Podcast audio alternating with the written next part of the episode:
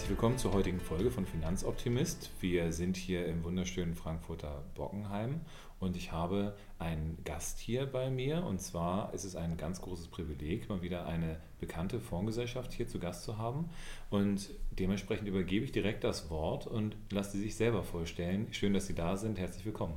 Ja, wunderschönen guten Tag, lieber Achenbach. Herzlichen Dank für die Einladung äh, und für die netten Worte zur Einleitung. Äh, ein Privileg ist auch für uns, heute hier zu sein. Ähm, mein Name ist Andreas Rau, ich bin Kundenbetreuer bei BMO Global Asset Management, ähm, einer der Pioniere im Bereich der nachhaltigen Investments. Ich äh, selbst bin 46 Jahre alt, Jahre jung, ähm, lebe in meiner Familie in Südhessen in einem beschaulichen kleinen Städtchen und wir betreuen bei BMO von institutionellen Kunden bis hin zu Retail-Kunden all diejenigen, die Spaß und Freude haben an nachhaltiger Geldanlage. Jetzt äh, BMO hört sich jetzt britisch, englisch, irgendwas äh, anglikanisches an. Äh, woher kommt denn BMO und ähm, was steckt hinter dieser Buchstabenkombination? Ja, BMO steht für Bank of Montreal. Das heißt, wir haben eine kanadische Mutter, ist die zweitgrößte kanadische Bank und worauf wir sehr stolz sind, seit über 192 Jahren zahlen wir unseren Anlegern eine Dividende, also diejenigen, die in BMO Financial Group investieren. Wir als BMO Global Asset Management sind somit der Vermögensverwalter der BMO Financial Group und hier im Standort Deutschland einer der Hauptvertretungen von BMO Global Asset Management EMEA, wie es so schön heißt. Und ähm, ja, wir haben eine Historie zurück bis 1984. Dort wurde der erste europäische Ethikfonds lanciert, den es auch heute nach wie vor unverändert gibt. Ähm, das heißt, die Historie ist einmal seit mehr als äh, jetzt nunmehr 37 Jahren zurückgerechnet äh, am, ähm, äh, am, am Laufen.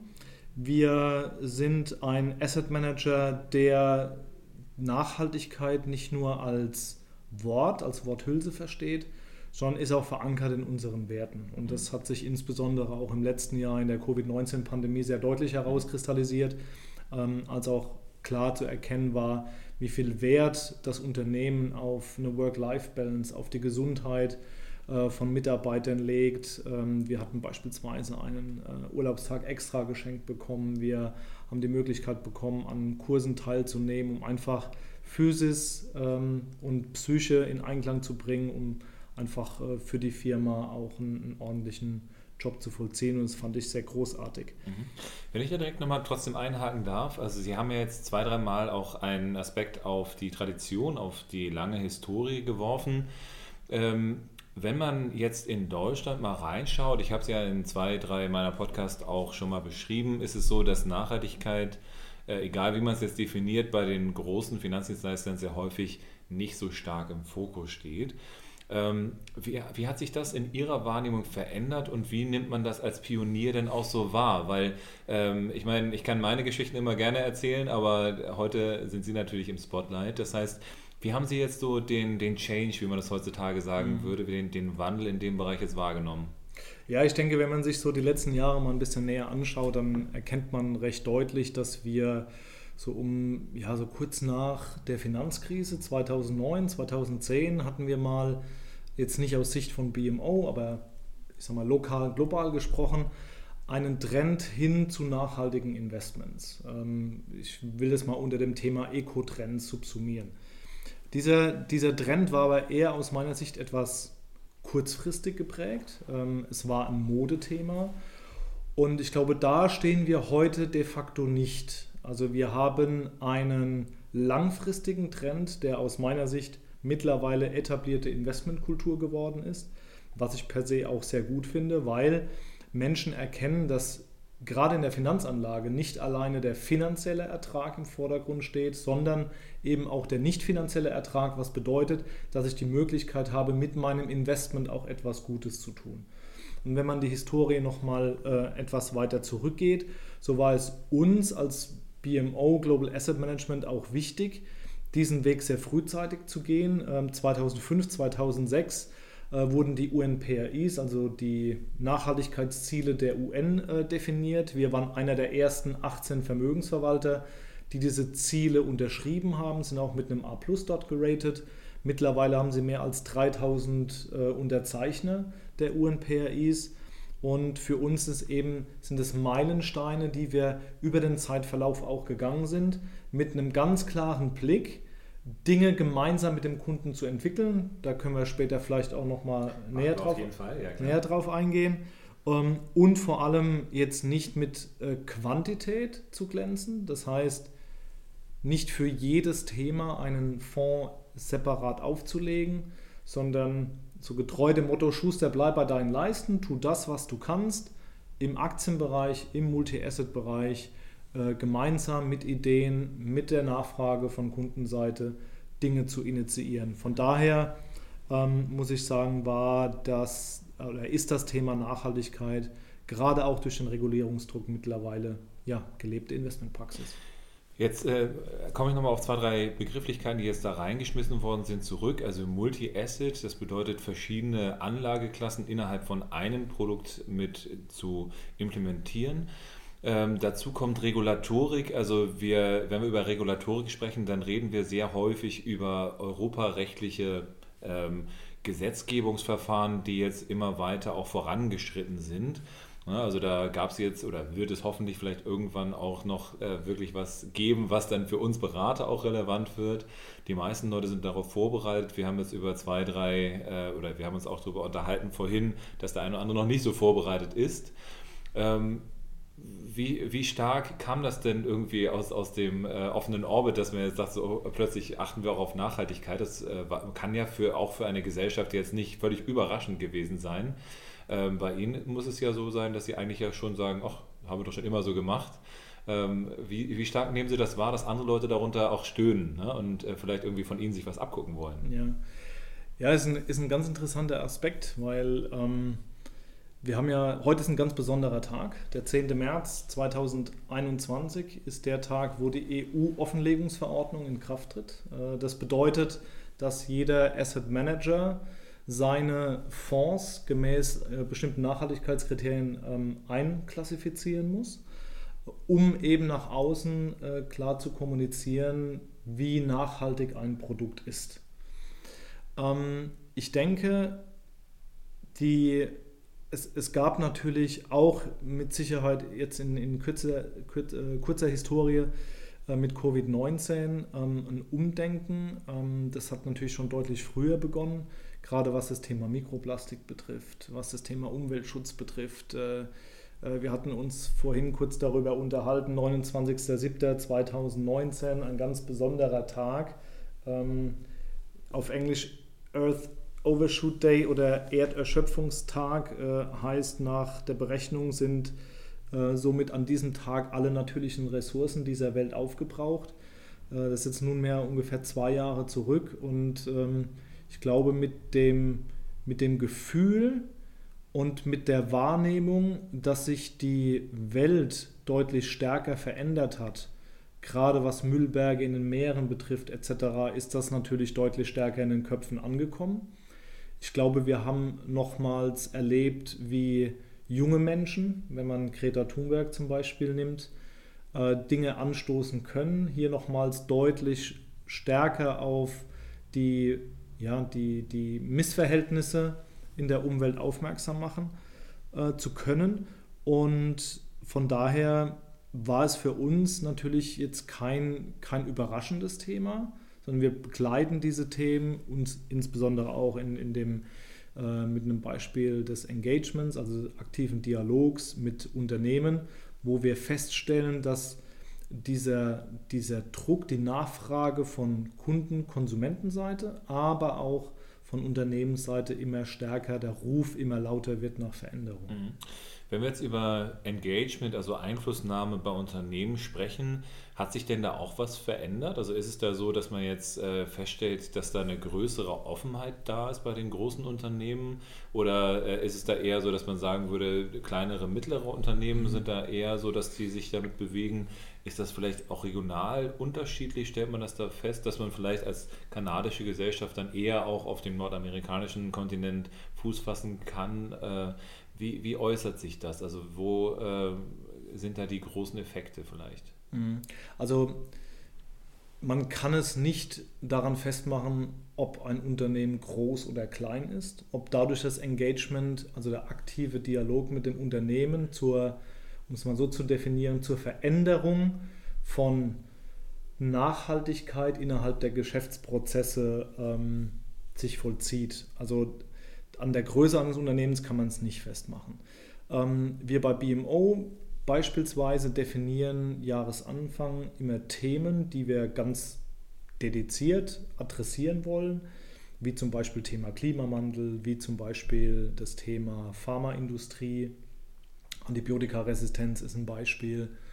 Oder auch, äh, wir hatten vor zwei Tagen den International Women's Day, das Thema Gender Equality oder eben, äh, um es mal äh, auf, auf einen Bereich runterzubrechen, eine, was die Frauenquote in Führungspositionen betrifft.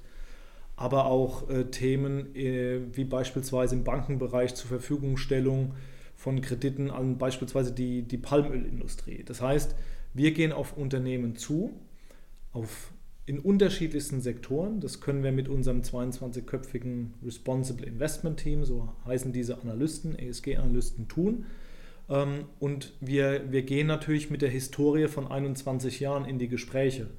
Das heißt, wir kennen die Unternehmen nicht erst seit gestern, sondern begleiten sie deutlich länger, entweder als Investor oder als Sparingspartner, ähm, als Consultant, wenn Sie es so möchten, als Berater, um Ihnen darzustellen, welche Veränderungen innerhalb der Geschäftsprozesse Ihres Geschäftsmodells nachhaltig zu Verbesserungen führen. Und dann komme ich nochmal zu dem einleitenden Satz vorhin, nämlich nicht nur um den finanziellen Ertrag, sondern auch den nicht finanziellen Ertrag zu gewährleisten.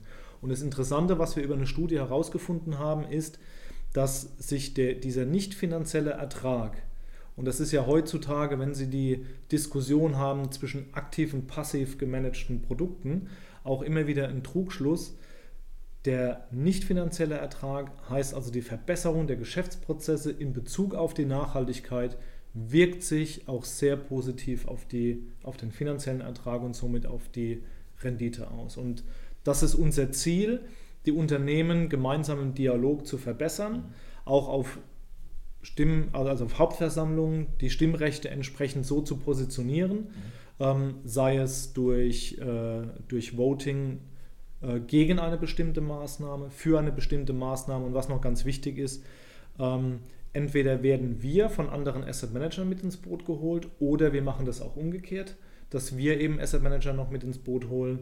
Ähm, oder auch, dass wir Investorengruppen zusammenschließen, um eine gemeinsame Stimme für ein bestimmtes Thema einzufordern. Mhm. Und dieser Nachdruck können Sie natürlich verstehen, wenn, wenn Sie als Unternehmen das Geld von Ihren Investoren haben wollen, dann äh, müssen sie sich am Ende des Tages bewegen. Mhm. Und da bleibt ihnen auch nichts übrig. Ne? Also mhm. der, der Druck seitens der Investoren nimmt dann derart zu, dass keine andere Möglichkeit mehr der Veränderung passiert. Da habe ich dann direkt äh, zwei Fragen zu. Also die erste Frage ist natürlich, das kann man doch bestimmt auch nachlesen, wo dann äh, Effekte entstehen. Ne? Das heißt, Nachhaltigkeit bedeutet ja auch immer ein Stück weit Transparenz. Wo mhm. findet man denn das? Also kann man bei Ihnen denn, weil, ne, also erzählen können wir bei dir immer viel, aber äh, ich habe es ja vorhin im, im äh, Vorhinein auch schon erzählt, aber ähm, wo kann man das denn finden? Ähm, mhm. Gibt es da irgendwie eine Webpräsenz oder sowas, wo man dann ja, also man findet bei uns auf der Seite auf bmogam, steht für Global Asset Management.com,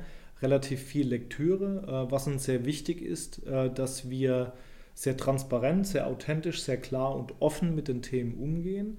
Ähm, vieles findet man auch auf LinkedIn. Also wer, wer LinkedIn ähm, Nutzer ist, kann auch da uns gerne folgen. Freuen wir uns drüber. Haben wir immer wieder spannende Themen, die wir beleuchten. Ähm, das ist das eine. Das heißt, für uns ist es wichtig, die Inhalte zu transportieren und natürlich auch über die Ergebnisse, was Sie ansprechen, zu berichten. Und mhm. hier haben wir zu den, mal, zu den Flaggschiff-Produkten haben wir natürlich auch sogenannte Transparenzberichte. Das nennt sich bei uns ESG Profil- und Wirkungsbericht. Was wir da tun, ist nicht den, den Fonds oder die Strategie zu highlighten, sondern klar zu machen, welche, in welchen Unternehmen sind wir investiert, was sind unsere Meilensteine, mit wem sind wir in den direkten Dialog und was haben wir konkret erreicht. Also da geht es mehr dann um auch in Richtung Impact, mhm. Impact Investing. welche Möglichkeiten haben wir genutzt, welche Dialoge haben wir geführt und was hat am Ende des Tages auch zu einem Ergebnis geführt, was wir auch in der internen Matrix dann bewerten. Und das stellen wir direkt dem Kunden zur Verfügung, kann man dann auch entsprechend runterladen oder auf Nachfrage auch gerne bekommen. Mhm. Und äh, wir ordnen dann beispielsweise ähm, die Geschäftsprozesse, beziehungsweise nicht die Geschäftsprozesse, die, die Geschäftsmodelle oder die äh, die integralen Bestandteile eines Unternehmens den jeweiligen SDGs, also die Unterziele der Vereinten Nationen zu, um zu sehen, ob das mit der Philosophie, die wir am Jahresanfang äh, adressiert haben, ob das auch, ob das auch passt. Ja? Mhm. Und äh, wo wir möglicherweise noch Verbesserungspotenzial sehen, entweder in Arbeitsschutzbestimmungen, im Thema ähm, Kreislaufwirtschaft, im Thema Wasserversorgung, kommt natürlich immer auf das auf das entsprechende Unternehmen drauf an. Ähm, apropos, es kommt immer auf das entsprechende Unternehmen drauf an, kommen wir direkt zu meiner zweiten Frage auch, weil ähm, was, also es gibt ja die Möglichkeit natürlich, dass ein Unternehmen jetzt sagt, hey, weißt du was, super Idee, ich verändere das jetzt. Ja, es gibt aber ja auch die Möglichkeit, dass das Unternehmen sagt, nee, auf keinen Fall, ne, äh, verändern wir jetzt irgendwas und uns doch egal, ob ihr uns das Geld gibt oder nicht. Ähm, wenn, wenn jetzt, also, ne, wie sind denn so die, die Eskalationsstufen? Also mhm. ist es dann so, dass man sagt, man schmeißt sie direkt aus dem Portfolio raus, wenn man jetzt sagt, keine Ahnung was, die verändern sich nicht? Oder ist es da so, dass man dann eben äh, denen noch eine gewisse Zeit gibt? Also stellt man dann Ultimatum oder sowas? Also wie kann man sich das vorstellen? Weil also der, der klassische Kunde ja. von mir sagt eben dann auch, ja, äh, man muss da Druck machen auf der Jahreshauptversammlung und dann irgendwie dann möglichst viel Stimmung und so weiter. So ist es ja eigentlich nicht, sondern es geht ja eher darum, dass man den Dialog sucht und dann die auch voranbringen genau. möchte. Ne? Genau. Aber was für Eskalationsstufen gibt es da? Also wir haben im Prinzip mehrere Eskalationsstufen. Eine Eskalationsstufe wäre, dass wir beispielsweise direkt mit dem Aufsichtsrat des entsprechenden Unternehmens äh, sprechen, dass wir andere interne Einheiten, äh, je nach Thema, ich nehme jetzt mal Frauenquote in, in Führungskräftepositionen, äh, da die Personalabteilung ähm, mit reinnehmen. Ähm, wir haben die Möglichkeit über unser externes Responsible Investment Advisory Council, das sind sieben unabhängige Vertreter von kirchlichen Einrichtungen, von Stiftungen, von gemeinnützigen Organisationen, NGOs, ähm, die mit ins Boot zu holen, sind auch hochdekorierte Professoren, Doktoren für Nachhaltigkeit beispielsweise dabei, ähm, die dann als Sparringspartner dienen, uns auch wieder Hinweise geben, das Netzwerk zur Verfügung stellen als Beispiel.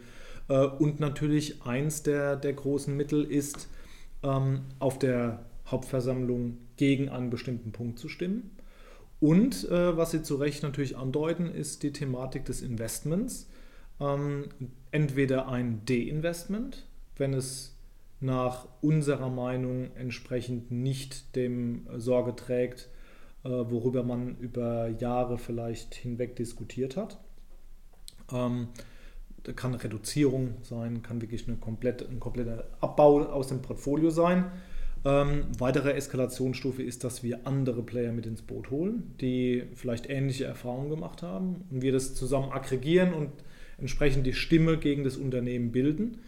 Und ähm, man muss aber gleichwohl dazu sagen, es kommt natürlich auch ein bisschen auf die Struktur des Unternehmens an. Sie können sich das ein bisschen vorstellen wie ein Flugzeugträger, wenden Sie mal eben nicht in, in Anführungszeichen in drei Zügen auf dem Wasser, äh, der braucht ein bisschen mehr Radius und ein kleines, wendiges Schnellboot. Also da rede ich dann von Small- und Mid-Cap-Unternehmen. Die können vielleicht ihre Geschäftsprozesse ein bisschen schneller anpassen. Ähm, wir definieren mit den Unternehmen Ziele, die beobachten wir. Ähm, da gibt es auch Reportings. Das heißt, die Unternehmen ähm, legen uns auch entsprechende Rechenschaftsberichte ab, äh, was getan ist. Wir gehen mindestens einmal pro Jahr in den Dialog mit den Unternehmen um genau das zu überprüfen. Ist es glaubhaft? Gehen wir Schritte weiter? Ist es nicht glaubhaft? Ähm, gehen Sie mal davon aus, dass wir so zwei bis drei Jahre äh, dem Unternehmen schon Zeit geben. Mhm. Also ich kann Ihnen da konkrete Beispiele geben. Ähm, nehmen wir, ich komme ursprünglich aus der Pfalz, nehmen Sie die BASF beispielsweise. Mit der BASF waren wir im Engagement, im aktiven Dialog, in Zusammenarbeit auch mit der Personalabteilung dort. Äh, Integration von Frauen in Führungspositionen bis 2030. Ja, das ist ein Ziel, das heißt über die nächsten neun Jahre. Und dann sagt man, also Ausweitung auf 30 Prozent. Das kann man sagen, naja, kommt darauf an, woher sie kommen. Nur wenn sie von 15 auf 30 Prozent gehen, das ist also eine, eine Verdopplung, äh, rein absolut betrachtet, das äh, ist natürlich ein Wort. Ja? Und, äh, aber dann nehmen wir das Unternehmen beim Wort, ähm, schauen uns das entsprechend an und äh, äh, haben auch als Beispiel bei der letzten Hauptversammlung gegen ein Aufsichtsratmitglied gestimmt, weil wir gesagt haben, aus Governance-Gesichtspunkten für uns nicht tragbar, weil kam erst aus dem Vorstand und das Board sollte, ja, sollte unabhängig sein. Und ähm, das ist ein, ein Beispiel. Oder äh, das Unternehmen sich dazu committen, ähm, Aufforstungsprojekte zu unternehmen oder vielleicht eigene Klärwerke zu bauen, anstatt die Ressourcen vor Ort zu nutzen beispielsweise. Also ist immer ein bisschen abhängig auch von dem jeweiligen Unternehmen. Ist ja auch ein Geschäftsmodellthema. Ne? Das heißt, bestimmte, ähm, bestimmte Branchen haben natürlich äh, Herausforderungen, die andere Branchen nicht haben. Ähm, Apropos Herausforderungen, wenn Sie jetzt so auf die nächsten Jahre so schauen, äh, es ist schon wieder 20 Minuten um, es geht immer schneller, als man gucken kann. Deswegen, äh, wenn wir jetzt so in die nächsten Jahre reinschauen, was wäre denn so der Anspruch, den Sie so haben? Also wo würden Sie gerne noch was verändern als mhm. Unternehmen? Wo sehen Sie da so Ihre Perspektive? Worauf kann man sich freuen, wenn man das Investment mit BMO gemeinsam macht? Was uns am Herzen liegt, ist natürlich das Thema Engagement. Also das heißt, noch mehr Investoren dazu zu bringen, ähm, sich in den direkten Dialog mit den Unternehmen zu bewegen oder zu begeben und somit etwas zu bewegen. Äh, durchaus auch mit uns. Also wir haben seit 21 Jahren, hatte ich das vorhin angesprochen, die, diesen Responsible Engagement Overlay Service. Das ist ja natürlich kein Service, der für, für Endkunden zur Verfügung steht, aber den wir beispielsweise institutionellen Investoren offerieren wo wir eben die Stimmen sammeln und ähm, bei der Stimmrechtsvergabe die Möglichkeit nutzen, auch deren. Was ist das denn für institutionelle? Also ich sag mal, ja. wir haben ja vorhin im, im Vorfeld haben ja. darüber gesprochen, weil das weiß ja vielleicht der Autonormalverbraucher nicht, was man mit institutionellen ähm, so meint. Mit wem spricht man da so? Also kann ich Ihnen konkret nennen, das sind, naja, sind, sind Versicherer, da gehört äh, sicherlich auch äh, eine alte Leipziger dazu, es sind Versorgungswerke, Bayerische Versorgungskammer, äh, Metzler ist auch ein Kunde beispielsweise, die den Rio-Service nutzen. Und der ist dreigeteilt, das heißt, wir haben also die Möglichkeit, auch aufgrund der Historien der Datenbank entsprechende kleinere, mittler kapitalisierte Unternehmen dort zu bewerten, was wiederum wichtig ist für diese Kandidaten, um ihren Kunden wiederum eine Offenlegung, eine Rechenschaft äh, darzustellen äh, wir können diese Reporting selbst erstellen oder wir nutzen e- einfach diese, diese äh, Stimmrechtsverwaltung, will ich es mal, will ich mal nennen. Mhm. Und das würde ich mir natürlich wünschen, dass das deutlich stärker noch passiert, dass also die, die Stimme aus dem Investorenbereich stärker in die Unternehmen drängt, äh, dass wir neue Themen gemeinsam mit Investoren definieren. Ich glaube, es könnte mehr im Bereich des Umweltschutzes im Wasser passieren. Äh, das, das Thema von etlichen Quadratkilometern, ich glaube die Größe von Frankreich, die als Müllberg im Meer schwimmt, ist ein riesengroßes Thema. Äh, dort mehr zu fördern, wie, wie können wir das Thema Umweltwirtschaft, das Thema Wasseraufbereitung, Reinigung Trotz dessen, dass unser Planet mit 70 Prozent mit Wasser bedeckt ist, haben wir eine riesen Wasserknappheit im Bereich des Trinkwassers. Äh, dort entsprechende Unternehmen zu identifizieren, neue Unternehmen zu fördern und daraus entsprechende Investment Cases zu bilden. Ja, und ich glaube, dass wir die, die Möglichkeit haben, auch mit unserer Stimme, und dass wir auch die Möglichkeit haben in, Be in Bezug auf eine Produktentwicklung, nämlich das Produktuniversum, was wir schon haben, mit innovativen Konzepten zu ergänzen. Hört sich auf jeden Fall spannend an. Also das äh, Thema Wasserknappheit, das Thema Wasseraufbereitung wird auf jeden Fall eine, eine Sache sein. Man redet über, über das blaue Gold, was dann jetzt äh, dem, demnächst dann auch zu, äh, genau, was dann eben demnächst dann auch passiert. Ähm, was sind denn die Dinge, die jetzt dann ents entsprechend noch kommen werden? Also was äh, sind denn die Dinge, auf die, die Produkte, auf die wir uns freuen können vielleicht auch? Also wir haben definitiv zwei spannende Projekte in der Pipeline, wie es so schön heißt, ähm, über die ich natürlich noch nicht reden kann, weil sie sind einfach noch nicht äh, spruchreif und auch für, für den ähm, Ja, für uns noch nicht investierbar. Also investierbar für uns als äh, klassische Privatinvestoren. Äh, was wir sehr, sehr wohl haben, sind, äh, ist ein sehr gutes globales Aktienprodukt, der BMO Responsible Global Equity.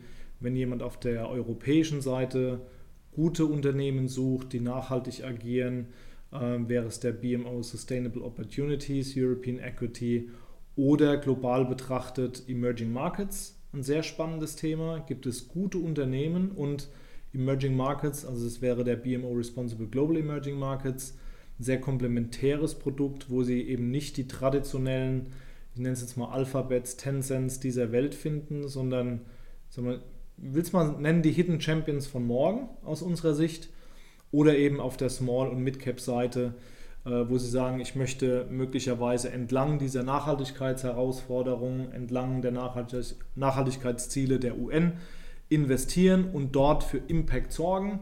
Das wäre dann der BMO SDG Engagement Global Equity. Ähm, ein sehr defensiv ausgerichtetes Produkt, etwas weniger volatil wie viele andere Small- und Mid-Cap-Konzepte und da fühlen wir uns sehr wohl und darauf wollen wir aufbauen. Einerseits die Performance für die Investoren weiterhin zu liefern und natürlich auch diesen nicht finanziellen Ertrag zu gewährleisten und Beitrag für eine bessere Welt, wie das man nennen, mhm. zu, zu formulieren.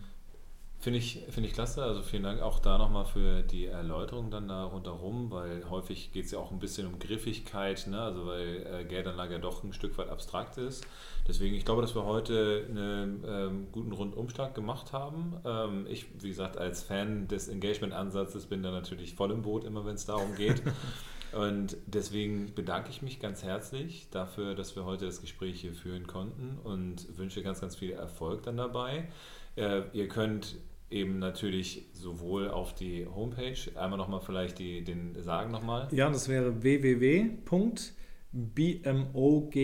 also Bertha Martha Otto, Gustav Anton Martha.com und dort findet man viele Informationen, viele natürlich auch auf Englisch, aber auch etliches auf Deutsch. Ihr könnt natürlich auch weiterhin meine Seite besuchen, finanzoptimist.com. Ihr findet dort natürlich viele Events, die wir jetzt in ihrer Zukunft haben. Auch wir hatten was zum Thema Gender Equality, also ein Vortrag zum Thema ähm, finanzielle Unabhängigkeit für Frauen. Das werden wir jetzt immer mal wieder auch topicseitig dann einstreuen, um da entsprechend auch breit aufgestellt zu sein. Also von daher scheut euch nicht auch mal auf unsere Seite zu kommen. Und äh, dann freue ich mich, wenn ihr uns weiter gewogen bleibt. Und äh, ich bedanke mich ganz herzlich für das Gespräch heute. Ich habe zu danken und äh, alles Gute.